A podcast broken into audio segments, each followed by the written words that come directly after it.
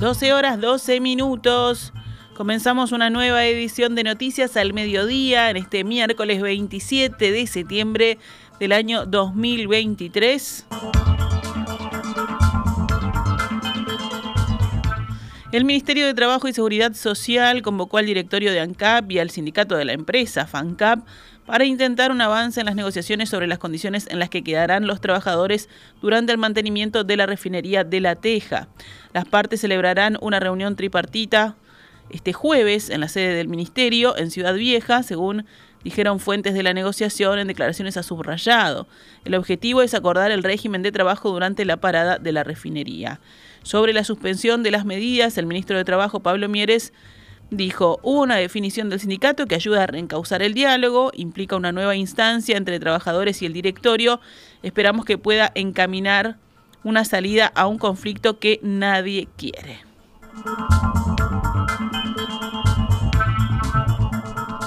La ciclovía que la Intendencia de Montevideo proyecta instalar en parte de la avenida 18 de Julio y la calle San José costará unos 35 millones de pesos. La comuna defiende la obra y asegura que no enlentecerá el tránsito. Además, subraya que la seguridad será de altísimo nivel. Se prevé que la obra se concrete antes de fin de año. Según explicó el director de movilidad de Montevideo, Paulín Tamusu, la ciclovía tendrá un ancho de 3 metros, incluyendo ambos carriles. Si el ciclista quiere salir de ella, deberá hacerlo en los cruces de semáforos, desmontándose del vehículo y caminando junto a los demás peatones cuando la luz esté en verde. Para el ministro de Transporte y Obras Públicas, José Luis Falero, parece raro y llama la atención que la Intendencia de Montevideo proyecte una ciclovía en el mismo trazado donde está planeado que pase el tren tranvía que podría unir Montevideo con el Pinar. Entrevistado ayer en Canal 10, el ministro afirmó que la obra anunciada por la comuna no debería ser incompatible con el otro proyecto. Estamos hablando de 600 bicicletas en el día. Un tren tran puede transportar 80.000 personas en el día por el mismo lugar hay una diferencia. Y con una bicicleta no estamos eliminando los autos, estamos ordenando y dándole mayor seguridad a los ciclistas, que también hay que hacerlo, pero hay que buscar que esto no afecte lo importante que es achicar la cantidad de ómnibus sobre la, avenida 18 de julio, reducirla. Para reducirla tenés que generar vehículos más seguros, de mayor cantidad de pasajes, dentro de una circulación este, similar a esta en algunos puntos. El ministro dijo que la Intendencia de Montevideo está informada de los avances del proyecto del tranvía y que el gobierno está a la espera de que los privados que presentaron la iniciativa realicen el estudio de factibilidad. Esta mañana, en perspectiva, el director de movilidad de Montevideo, Pablo Intamusu, afirmó por su parte que desde la comuna desconocen aún el alcance del proyecto del tren tranvía. En este caso, el ministro Falero, a quien conozco y, respeto y aprecio, pues lo conozco de su época de intendente, eh, corre con una ventaja, él conoce el proyecto. Nosotros todavía no. Fuimos el 5 de julio convocados a una reunión con sus asesores.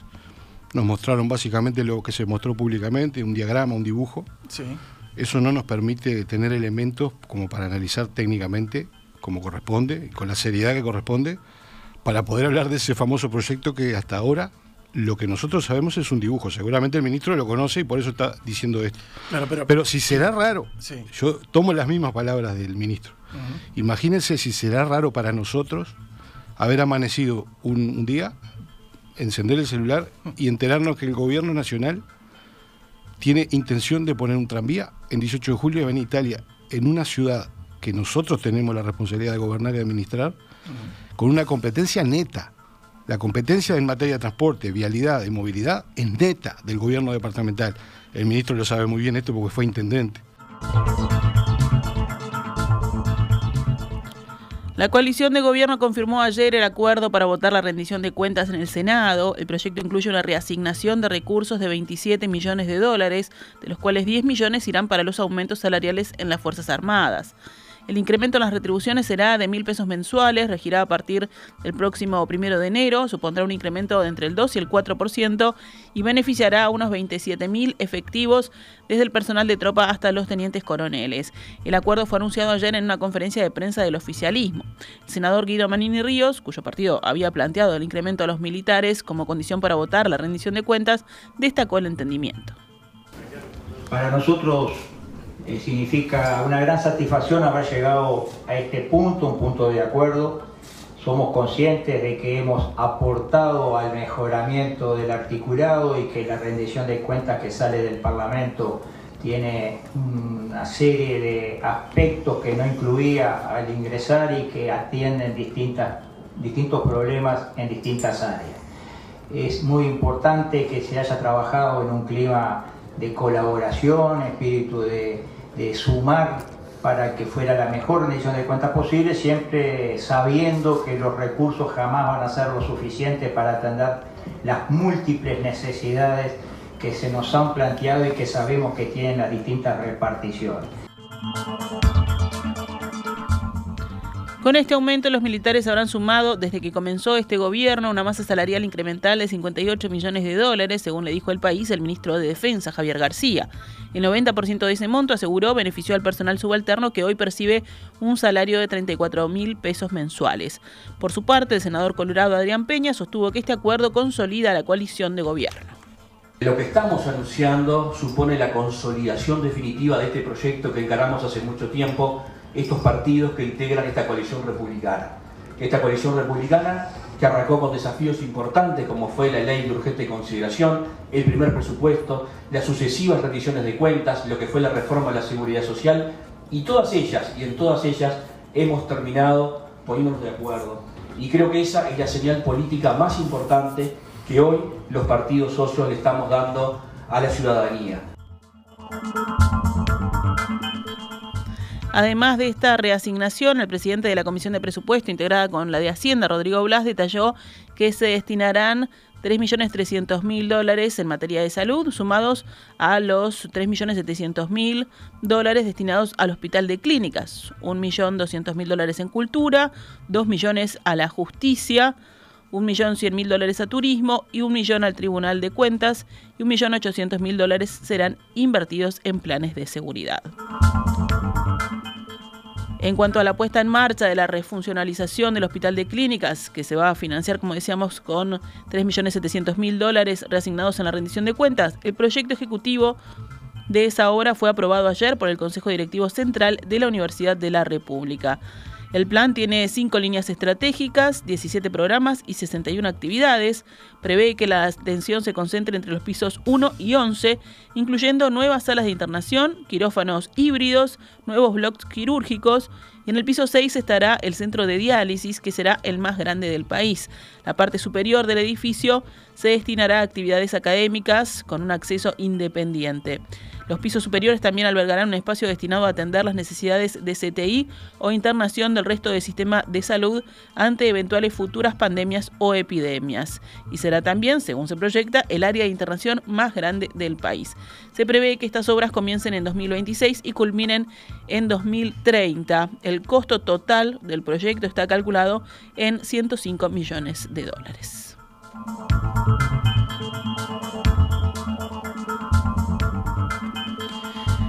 Secretario de la Presidencia Álvaro Delgado y el ministro de Trabajo Pablo Mieres efectuaron ayer una recorrida por distintos partidos políticos para pedirles que voten los proyectos de ley de rescate de las cajas profesional y bancaria. Las iniciativas ingresaron el viernes al Parlamento y deben ser aprobadas por plazo constitucional antes de que termine octubre.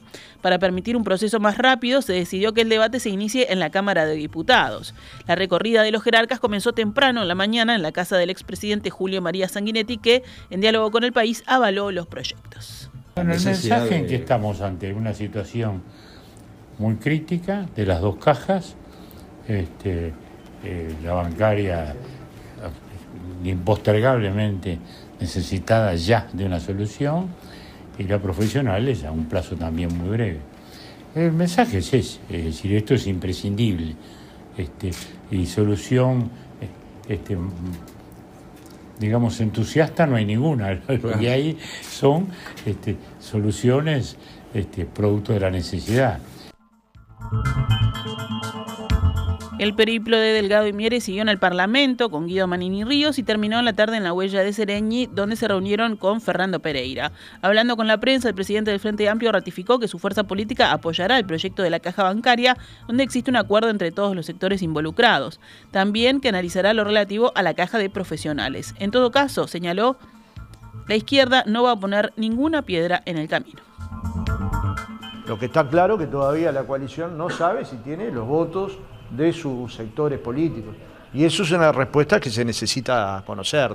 El gobierno eh, trae este proyecto muy sobre la fecha, pero igual tenemos un equipo técnico y profesional que va a estudiarlo a fondo. ¿no? Mieres, en tanto, se refirió a las modificaciones que establece el proyecto de ley de la Caja de Profesionales y aseguró que no modifica en nada lo que existe actualmente sobre el aporte de quienes se declaran en no ejercicio. Pone un tope más bajo para la eventualidad de que el directorio establezca cobrar las declaraciones de no ejercicio, afirmó el ministro. Además, señaló que las declaraciones en no ejercicio se realizan una única vez. Hasta que no ejerzan y le hagan el alta, no va a ocurrir nada nuevo y tampoco se le va a cobrar por el alta, agregó Mieres. Vamos con otras noticias. La Agencia Nacional de Vivienda, la ANB, abre el próximo 2 de octubre un llamado para acceder a la compra financiada de 100 casas en todo el país.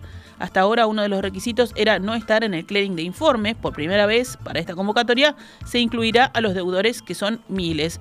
El sorteo será entre quienes prueben capacidad de pago. Las opciones estarán disponibles en la página web de la ANB y los interesados se podrán postular para la vivienda que deseen a través de Internet o de forma presencial. El PIT-CNT tiene decidido comenzar el jueves 5 de octubre con la recolección de firmas cuyo objetivo es la realización de un plebiscito para reformar el sistema de jubilaciones y pensiones. El Secretariado Ejecutivo de la Central ajustó ayer algunos detalles de propaganda, organización y financiación de la campaña y ya empezó a imprimir las papeletas cuyo texto había sido aprobado la semana pasada por la Corte Electoral. Con el Frente Amplio descartando participar como tal en la campaña, el PIT apuesta al apoyo de los sectores agrupados en la intersocial, con la que se reunirá la semana que viene. En líneas generales, lo que se pretende es fijar en 60 años la edad jubilatoria, atar las jubilaciones mínimas al salario mínimo nacional y eliminar las AFAP. El PIT-CNT tiene plazo para recolectar 270.000 firmas hasta el 27 de abril para que la propuesta sea plebiscitada junto a las próximas elecciones nacionales.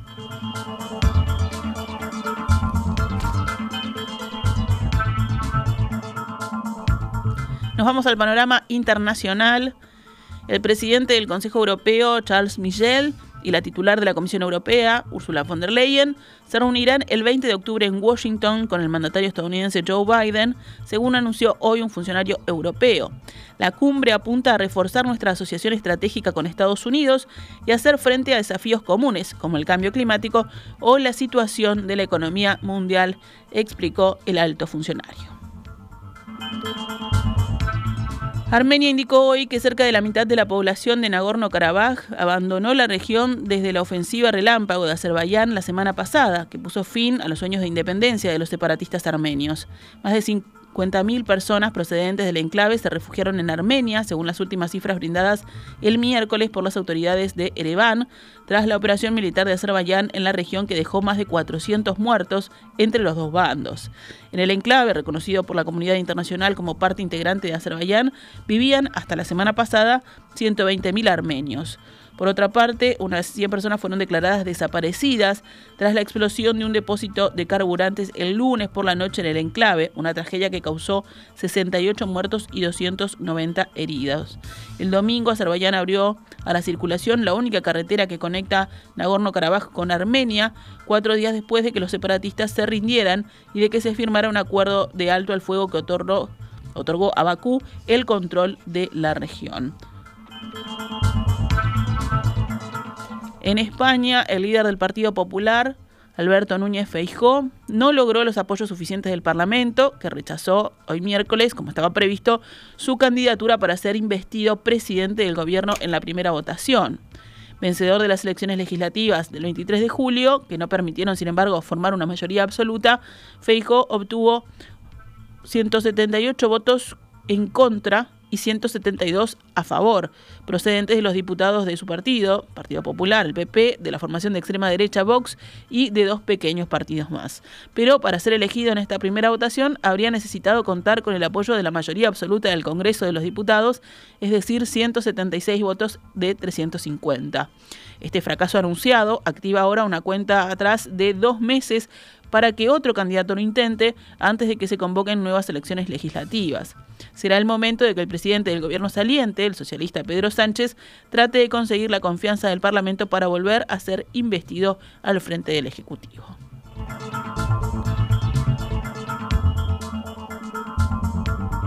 Nos vamos con las noticias deportivas. La selección uruguaya de rugby enfrentará hoy a Namibia con la esperanza de lograr al menos una victoria en el campeonato mundial que se desarrolla en Francia. El partido comenzará ahora nomás en un ratito, 12.45 de Montevideo, y tendrá lugar en Lyon. Se trata de un juego en el que Uruguay tiene chances reales de triunfo ante un rival al que supera en la historia ya que le ganó en cuatro de cinco partidos disputados. Además, Namibia ha perdido todos los partidos que disputó en los campeonatos del mundo. Uruguay, para este partido, volverá a vestir de amarillo. Si nos venimos al ámbito local, la Mutual Uruguaya de Futbolistas Profesionales se reunió este martes de tarde con sus delegados en su sede de la calle Rivera para analizar la propuesta que recibieron por parte de la AUF, la Asociación Uruguaya de Fútbol, que busca ponerle fin al paro. Los capitanes y referentes de los clubes de primera y segunda división vieron con buenos ojos la propuesta presentada por parte del Comité Ejecutivo de la AUF. La misma será trasladada a los futbolistas de cada una de las instituciones. El próximo paso será la convocatoria a una asamblea de la Mutual para decidir si se levanta la medida de paro.